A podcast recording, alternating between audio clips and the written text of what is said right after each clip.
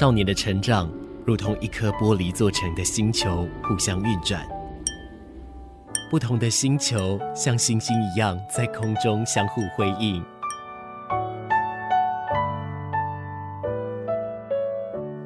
但玻璃发生碰撞时，只能碎裂吗？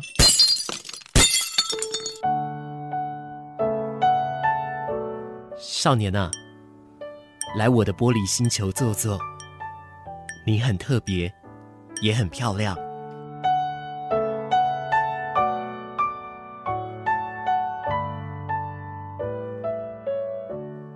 Above the Time 在时间之上，来自于韩国的歌手 IU 的音乐，跟你说晚安喽。这里是玻璃星球，我们即将起航了。在这里再一次的提醒你，要系上您的安全带，星球的旅程即将开始。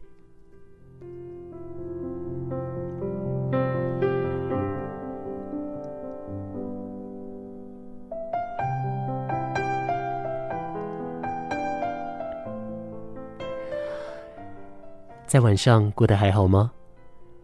我能理解，我也懂。或许在这个时间点，你睡不着；或许在这个时间点，你可能还在忙。但不管是什么，请你忘却烦恼，请你忘却你的忧虑与焦虑。这一个小时，请交给我，让我带你进入不一样的旅程吧。在疫情底下，大家都辛苦了。我相信疫情造成了我们很多人的不方便，那疫情也造成了我们很多在事情上的抉择。但是，我们终究是幸运的，因为我们还能够维持我们原本生活的样子，势必会有一点改善。可是呢，我们大多数都还是能够做我们自己所想要做的事情的。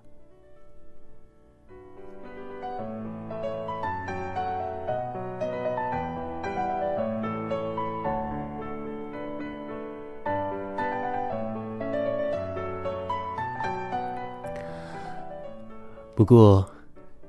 我们从去年其实就一直在讲一件事情：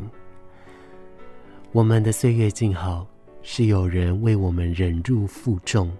带着我们前进的。这些人是谁呢？我们的医护人员每天背负着庞大的压力，而到今年五月中的时候，本土的疫情。开始经历了非常大量的更迭，在这过程当中，每一个人都很努力，但是医护们的努力更是不在话下。可是我们在感谢他们的同时，我们有没有注意到他们的身心压力呢？我们有没有好好的来注意他们所要面对的一切呢？其实啊，在今天的节目当中，我邀请到了一位自伤心理师，他有确确实实的服务过几位这个医事人员。那尤其现在政府有依据相关的一个公费来补助医疗人员进行相关的自伤心理辅导哦。那透过这件事情，透过这个方向，我们要来聊聊，在疫情底下，医护人员如何保护自己的心灵。而当然了，这样子的一个节目不会只是给医护人员的，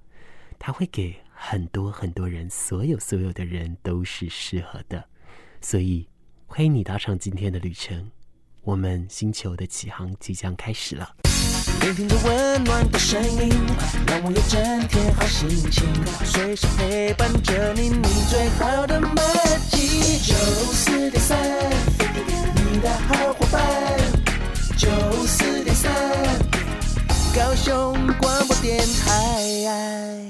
持续来到玻璃星球的航空当中，跟您说晚安。今天玻璃星球来了一位特别嘉宾，我们邀请到慢慢心理咨商所的所长郭哲宇心理师。哎，这个心理师您好。哎，你好，各位听众，大家好，我是郭哲宇，然后慢慢心理咨商所的所长。OK，其实呢，我们在玻璃星球当中，我们访问过医师，我们访问过临床心理师，我们访问过很多的这个医疗单位，但其实坦白来说，这个咨商心理师是头一遭哦。嗯，是对，但是我相信我的听众们哦，其实已经很知道咨商心理师跟临床心理师是不一样的，就像是他们也知道台湾在身心科的一个诊疗系统中，我们并没有心理医生这样子的一个系统哦。不过在最一开始的时候，我们必须做一点点的呃小小的区隔。到底临床心理师跟咨商心理师差在哪呢？以马氏自己的这个过往所知道的来说，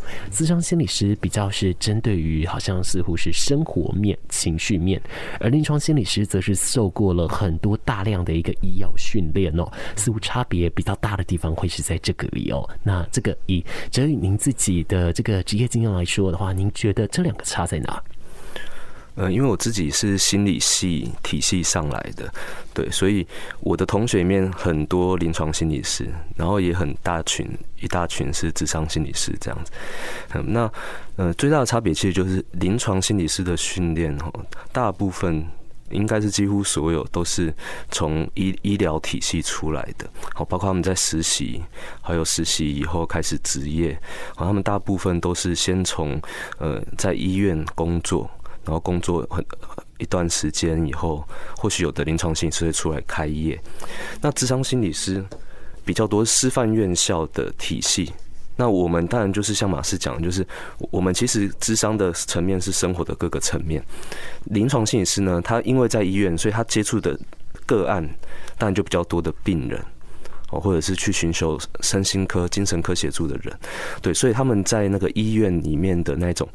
呃，面对呃精神官能症啊、忧郁症哦，各式各样身心疾病的人的经验，或者是协助他们做评估、做测验、做心理测验的那个部分，诶，他就是会比智商心理师可能再稍微多一点，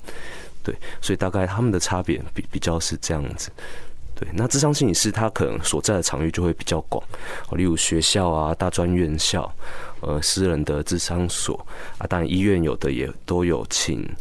呃智商心理师跟临床心理师是一起工作的。那智商心理师他工作更多的可能就是在会谈的部分、心理治疗的部分。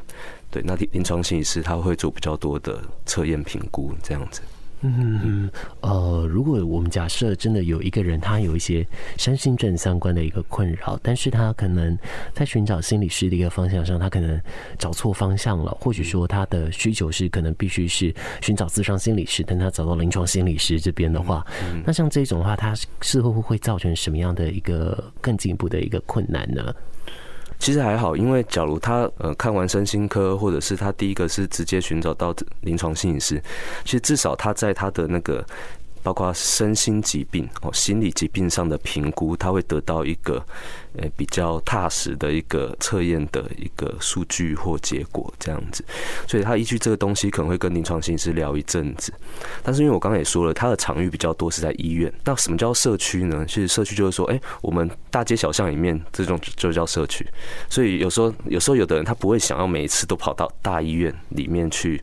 找临床心理师。咨商或心理治疗，好，那这时候他可能就会转转移到社区，好，包括私人的咨商心理所、好临床心理所这样子，所以这个衔接上比较就是，诶，在一个医院体系，然后他想要回归比较社区、比较方便的地方，或比较临近的地方的时候，他就比较容易寻找到呃咨商心理师的资源。我觉得哦，好像似乎有过某些光环的人，比方说艺人，他在有些艺人他在访谈的时候，他们都说到。其实他们去到诊所的时候，有的时候，如果说这个诊所或是那个医院，它的叫号它是连名带号的把它念出来的话，对他来说是会有那么一点困扰的哦。不过他说现在慢慢在进步当中，他们会注意到，所以他们会知道怎么样去隐身这件事。但似乎也就是因为这样，所以就会造成很多的这个公众人物他不敢去就医，他不敢去寻求相关协助。那甚至这样子的一个压力，如果把它放到了医疗提供者，比方说医师，比方说，同样是这个心理师或是药检师啊等等之类的各个在医疗体系的人的话，他们自己会不会也会来抗拒呢？那尤其现在又是这个呃疫情当头哦，所以其实有一些心理压力上是非常大、非常偌大，但不是所有人都会去寻求这个帮助。那这也是我们今天要邀请哲宇来的一个最大的一个目的性，就是要来探讨这件事情哦。那当然，首先我们要探讨之。前我们就是要来问说，在平时这个医护他们的一个心理压力会有哪一些的一个状况呢？那如果说发生了之后，这个跟疫情现在来比，他们又多了什么？嗯。那首先，其实我们就要聊到说，哎，医生哈，医师人员他们平常的工作内容，好，他们产生的压力可能有哪一些？那其实我们每个人都有看过医生嘛，其实大部分的看医生的经验都是很顺利的，或者是其实没有什么样的呃纠纷或冲突。嘿，那什么样的东西会产生纠纷冲突，然后以至于让医师人员、医师他们产生很大的心理压力，有几个层面的哈，一个就是医疗纠纷，好，例如看完病之后产生了不不不是预期或不理想的状况，然后觉得这个可能有医疗疏失后或什么的，那这当然就是一个很大的压力。那再来就是可能病医不好。好像医生可能会面对到说，哎，这个疾病是罕见的，或者是啊，那个状况怎么跟预期不一样？或者是病人自己也觉得说，哎，怎么会这样？哦，就这种病可能医医不好的状况，或者是状况越来越差。那再来就是呃，包括疫情可能会让我们产生很多的变动。哦，这变动当然有的，像有的有的医生他可能会觉得说，哎，疫情让忽然让他的的病患量下降很多，那这个就是金钱上面的。那另外一种是需要一直做很高层次的防护，那这其实也是一种呃潜在的压力。他们他们其实，在疫情当中，他们所有的流程都是变得更复杂、更繁琐。对，所以就变成说，哎，很像都不能够有漏洞。当然说以前其实就是用高规格的方式在面对各式各样的疾病，但是。这个新冠肺炎不只是病患可能会暴露在感染风险，医生他自己也可能被感染，然后再来是有也有可能这个病患没有保护他保护好的时候，也有可能让这个病患因此丧失生命或者感染的。更加严重这样子，对，所以我觉得这些都是这些医生哈，他们在第一个现场哈会遇到的各式各样的心理的压力。这个是关于说是医师的部分，或者说在关于说医疗体系嘛。可是像我就会想要来请问，像以哲宇是自行开业的一个自商心理师，嗯，那像在这种疫情的状况下，自商心理师他们要面对的又是什么压力啊？诶、有一部分当然就是像我们那时候在呃升三级警戒的时候，几乎我们所有的个案都没办法来，因为智商室里面其实是一个密闭的空间，然后我们当初也也不是因为疫情的设计嘛，所以很多智商室可能没有对外窗，没办法让空气比较畅通或什么，那就会被被迫停止。做个案的服务这样子，对，所以有一个压力是吼，诶，当那时候在升级的时候，我们很多的个案没办法来谈的时候，诶，其实有时候我们真的不知道该怎么办，因为那时候其实我们有赶快去申请那个网络智商、通讯智商这件事情，但是审查的速度其实比不上那个疫情升温的速度，对，因为那公部门需要审核，我觉得心理师的压力有个部分。当然也，我们也有被感染的压力嘛。就是假如这这个个案，他他假如是有风险的，那我们当然有被感染的压力。哦，例如我我们的个案可能有有的是医生，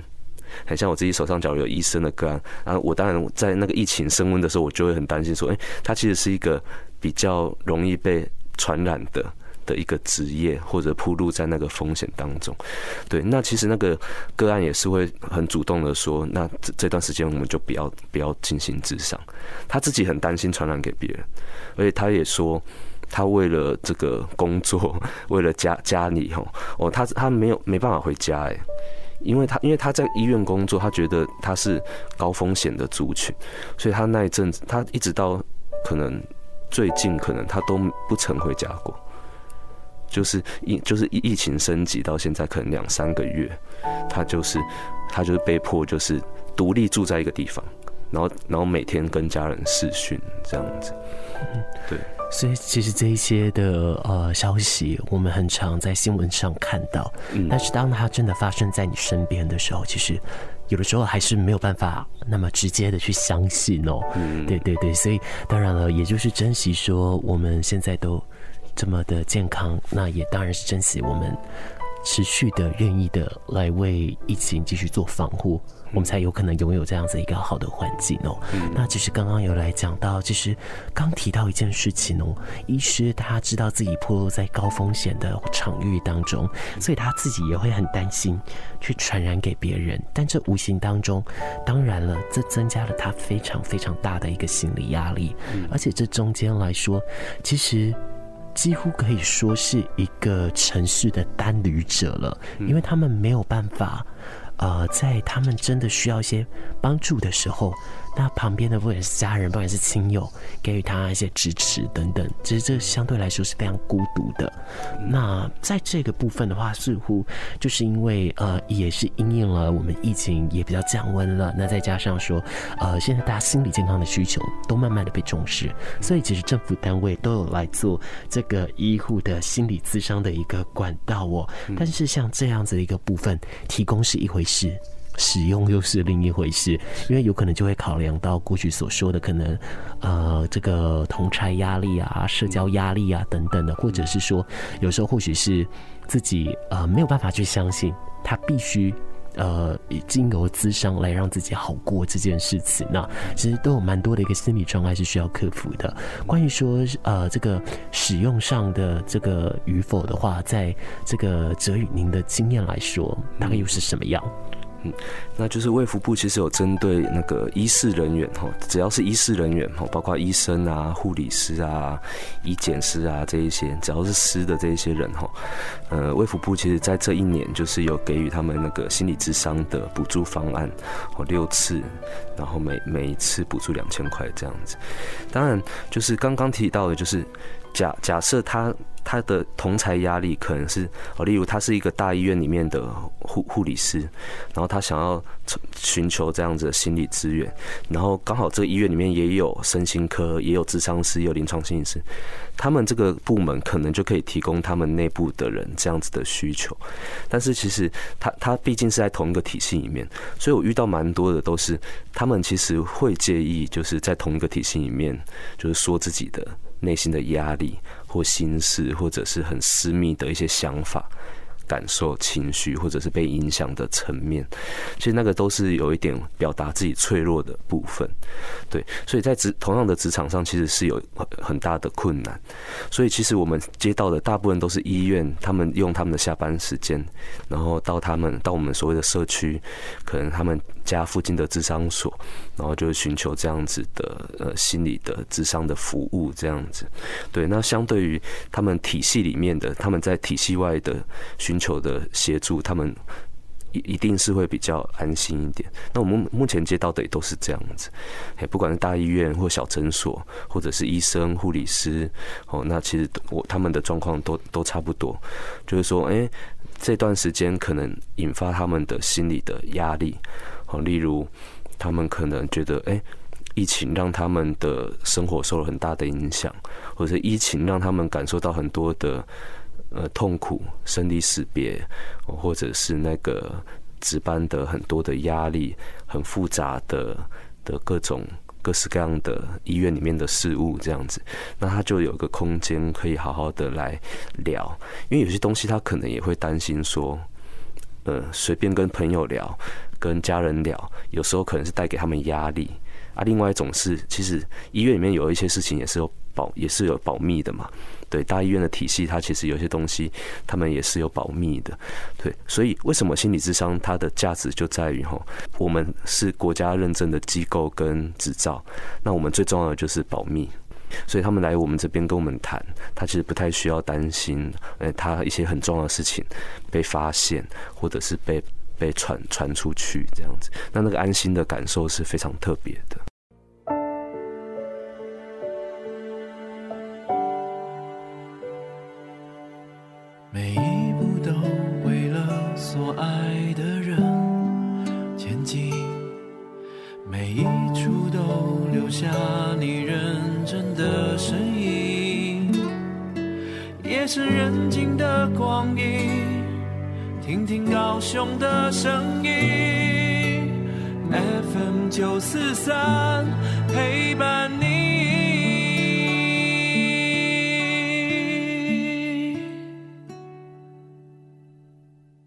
哥啊，你那里做乜嘅啊？因为啊，我啲老板啊，同啲四十个部门咧啊，就到当洋葱。我那讲啊，从佢上流台来边边啊，冇做砍沙沙嘅，都沙葱做长秋长夫，啲老辈啊，都嚟喷防蚊液啊，安尼啊，做唔会户门咧调到咧。哎呀，四十个户门咧啊，全部做个七家乡嘅，冇必识到去啦，做唔会上西门咧。哎呀。以上的广告由农业会通识部防疫检疫局提供。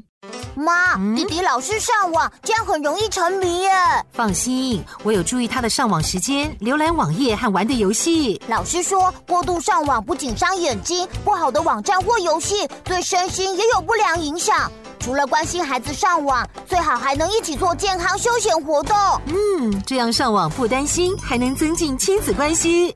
让我们努力为孩子营造安全、合宜、合法的网络环境。有一天，阿明的阿布准备骑车去市场买菜。阿明呢？我要去买菜啊！哦不啊，你要戴安全帽啊！还有啦，不要一边骑车一边买菜啦，把车停好，再用走的逛菜市场啦。哦，我买一下菜，你也可以这么啰嗦。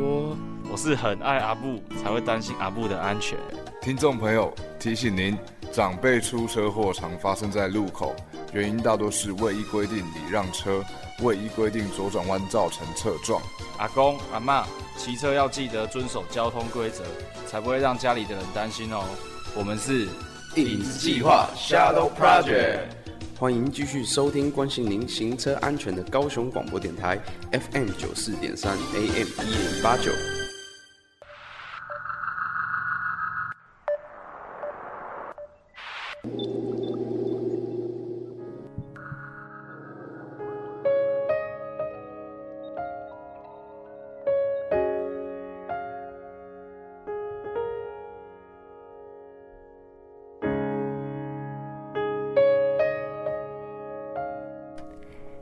你现在还在星球的旅程当中，这里是玻璃星球，跟你说晚安，我是马仕。在今天的这一趟旅程当中，邀请到的是慢慢心理咨商所的咨商心理师，同时也是所长的郭哲宇心理师哦。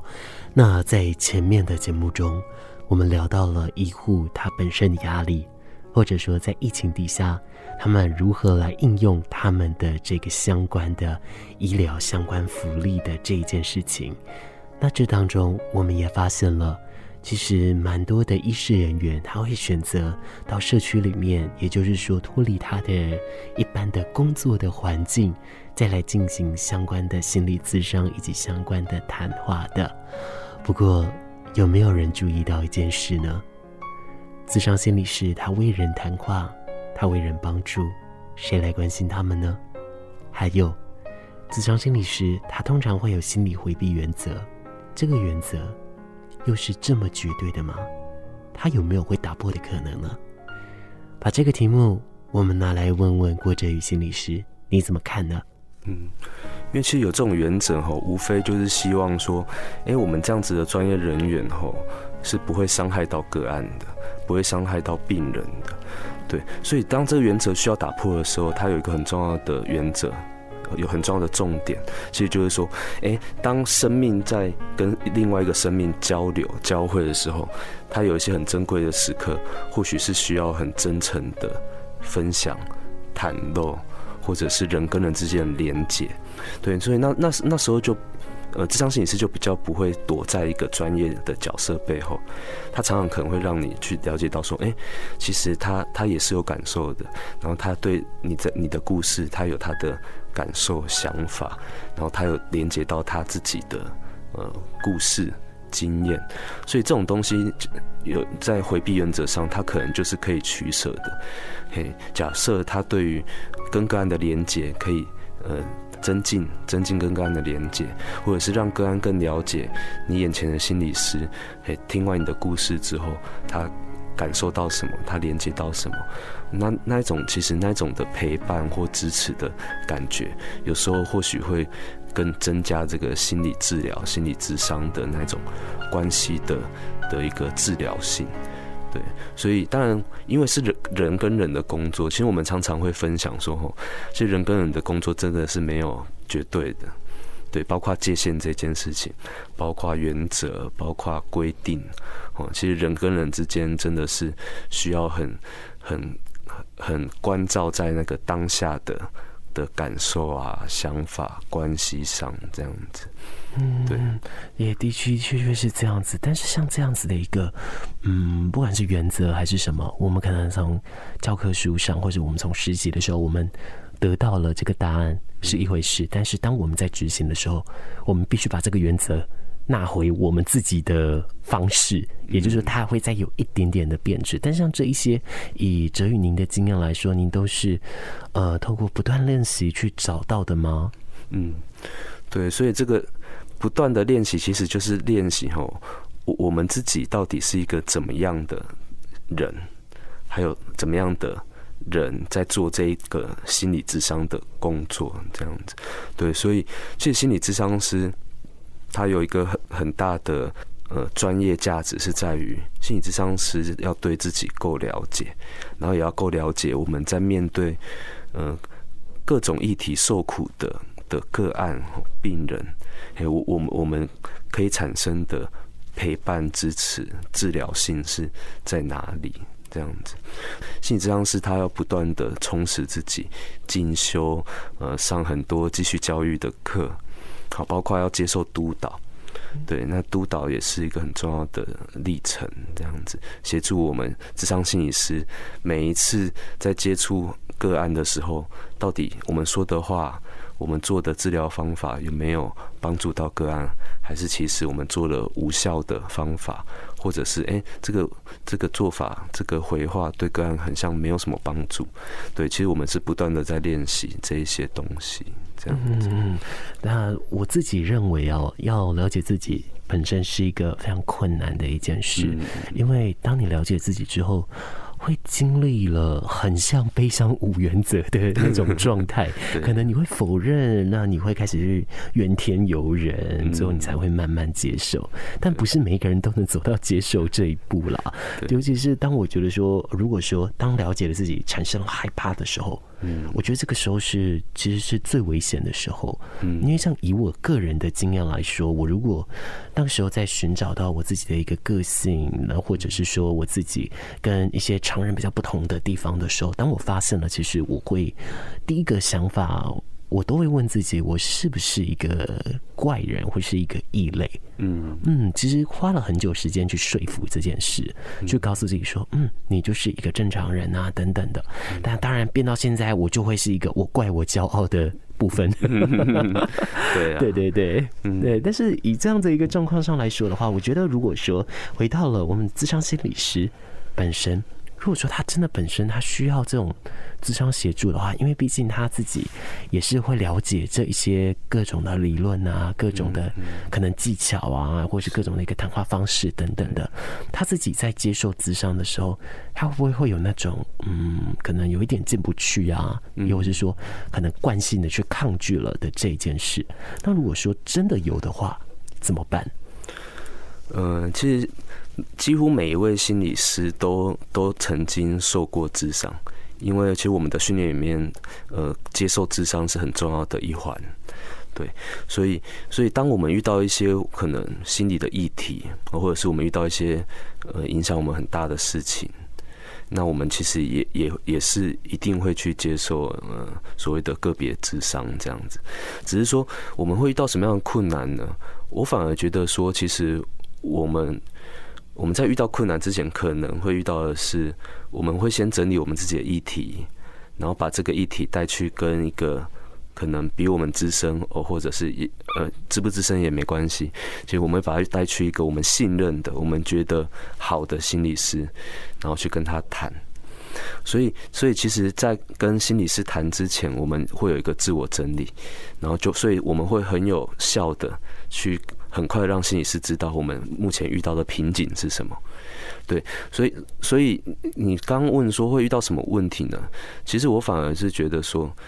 呃，我们可以更有效的表达我们到底遇到的状况是怎么样，然后再来是，我们虽然可能会知道说，哎，对方在做什么，就像是你一个医生。你在被开刀的时候，你可能会知道，哎，对方在缝的时候到底是怎么缝的，其实感觉得出来嘛，因为你受过相关的训练这样子。不过，医生另外一个医生终究还是会帮你把这个伤口处理好，所以其实心理智商也也是一样的道理。就我们可能心里面有一个伤痛，然后我们是需要人陪伴我们，我们自己可能没办法缝，或我们自己缝要花更多的时间。对，那我们其实就委委托一个我们信任的。另一个人，哦，来帮我们陪伴我们，呃，去治疗我们这个心理的伤痛，然后让我们好得快一点。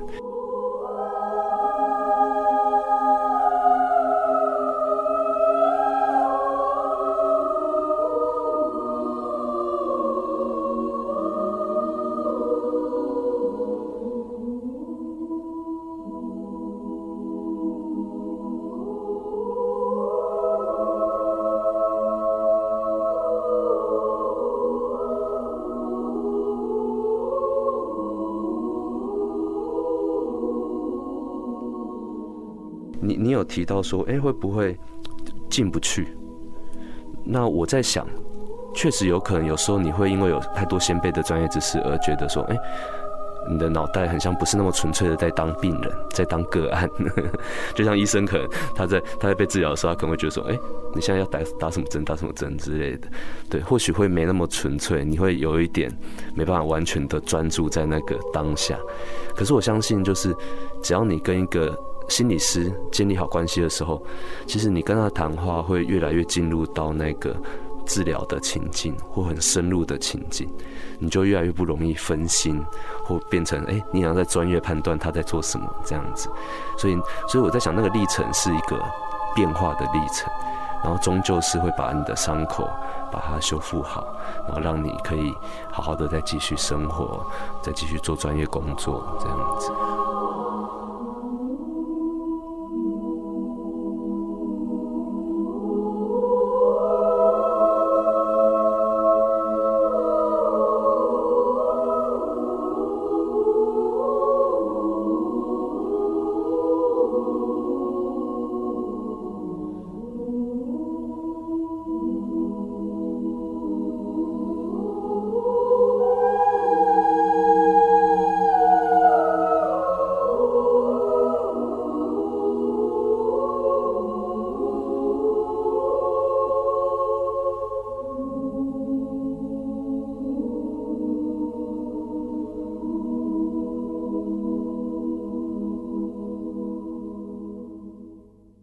自己在呃，当然现在我还是会有相关的一个药物需求，嗯，但是我在身心的困扰很严重的时候，其实那个时候我有一个情况是，我会单溺在那个痛苦里面，嗯，我知道我很痛苦，然后我知道我受不了，可是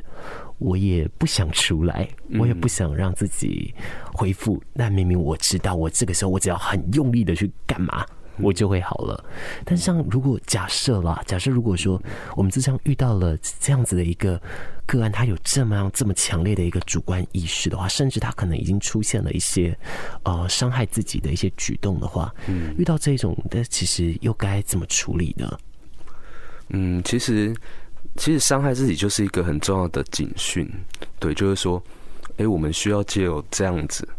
来抒发，或来很像。来发送一些讯号，或者是来来跟自己的感觉做连接，所以其实心理健康吼，它到最后就是会跟生理健康是产生很强大的关联，对，包括内分泌失调，包括脑脑脑的部分的变变异。包括脑里面其实有很多内分泌，对，所以它其实是到最后就是我我们的内分泌会会到失调，然后我们的行为会会被我们的想法、情绪影响，对，所以所以其实，在这样子的状况的时候，真的都是会建议说，同时同时做生理跟心理的的智商咨询治疗，所以包括身心科医师的的判断。或者是有的他会帮你，像大医院很多都会帮你抽血做内分泌检查，然后临床心理师呢，他可以帮你做一些哦，例如呃忧郁指数的哦，例如人格疾患分类的。好像有的人他会觉得说，哎，他怎么总是总是都是想不好的，或者是情绪一天就经历春夏秋冬。其实那个有很长的状况是，哎，你的人格的特质本身就就有比较嗯偏离常模一点点，你可能比较敏感，你可能比较呃很容易单溺在那一种呃负面的美之中。像我的个案就就会跟我说，他他他。一直跳脱不出来，是因为他单立在那里面，他有一种美感，然后他，然后他又艺术性格又很强烈，对，然后他就说，他就说，他跳脱出来就看不见自己的价值，或忽然间他就觉得他空掉了，对，所以他就会一直沉溺在那个情绪里面，所以哦，在把一个人从那个那个部分拉出来或引导出来之前，其实反而是要陪伴他在那个状况里面去感受。去搞清楚，说，哎，这个状况对他的生命的意义是什么？呃，与他过去的连接是什么？然后这时候，我们再慢慢的跟他拟定一些呃调整的方向。他不一定整个走出来，有时候整个走出来，他这个人他反而觉得他没他自己没价值了，反而觉得他的艺术艺术天分都不见了，忽然间不会画画了，忽然间不会写网络文章了，这样子。对，所以反而是先陪伴他，然后。搞清楚说何去何从，要走去哪，然后自己要成为怎么样的人，好，那再配合吃药，慢慢的他就会慢慢的理清一点，他他之后的方向，他他也不会是调整到一个完全跟他原本的那状态相反的，变成很真相，什么才叫做健康？其实健康的原则或健康的定义，吼，我觉得在我们当代是持续的被打破。对，包括一些物质成瘾啊，好一些疾病，一些身心症状，一些职业特性，好一些生活的面貌，我觉得这都是不断的在解构的。对，所以当一个专业人士很明白的跟你说你的心理吼就是什么什么问题的时候，反而你自己要有一个警觉性。哎，有一定是这样吗？或者是哎，有人可以完全的为你的人生做一个。定义吗？有人可以完全的为你的病下一个诊断吗？特别是身心相关的疾病，我觉得不要把所有的控制权都交出去。对，反而你应该要去想，你应该要去解构，说，诶，你你要的健康是什么？你你要的生活是什么？你的人生目标是什么？聆听着温暖的声音，让我有整天好心情，随时陪伴着你，你最好的默契。九四点三，你的好伙伴。九四点三，高雄广播电台。因应于疫情底下，我觉得常人本来就都会有很大量的一个压力，但是我们的压力。在展现给外人看的时候，永远都只有表层。我们最内部的那个压力是人家看不到，甚至我们自己也不知道，我们没有办法去戳破它。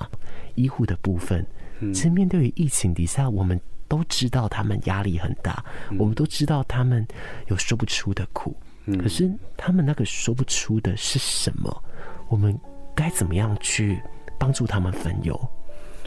嗯，我觉得，嗯。有一部分就是我们其实要同理哈，呃，当我们在面对这个疫情的时候，其实我们产生了很大的压力。我这压力包括有的人他原本就很担心疾病，好，所以我们所谓心理学所谓的绿病症，好，这有很多绿病症的人，他们其实平常是很常看医生的，或者是很常去比较货比三家的。对，那在疫情当中，其实这样子的人他反而。呃，疫情就引起他很强大的焦虑，所以其实你们就会发现说，哎，在在新闻里面有时候会报说，因为，在急诊室就崩溃或急诊室大闹急诊室的一些案例，其实就是说，人在这种疾病、生死、呃威胁、危机当中，哦，其实我们人是会有很原始的面貌出现在医护人员的的的面前。对，所以其实我我们要去反而要有同理心的部分是在于说，哎，这些医护人员哈，他们在第一线确实就是直接承接了所有民众在面对这些压力的的一个呃高压的时刻，啊，这高压可能是很生气，有可能是很绝望，有可能是很悲伤。好像有个例子就是说，哎，那个确诊死亡以后，家属居然在他火化前。都是看不到的，对，那医生也会觉得啊很痛苦，因为他第一线承接了这个很难难以接受的一种生离死别，因为以往很很少有这样子的状况，哎，怎么进去，然后然后死亡以后居然最后一面看不到，哎，就直接再送回来是骨灰了，对，所以就是其实医生他们可能在第一线承受了很多这一些这些东西，这样子。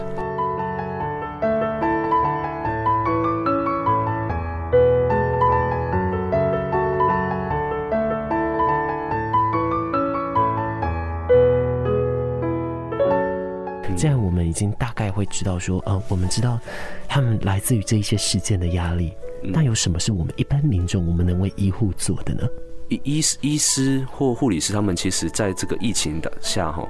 他们需要不厌其烦的去解释非常多次防疫或者是流程相关的事情。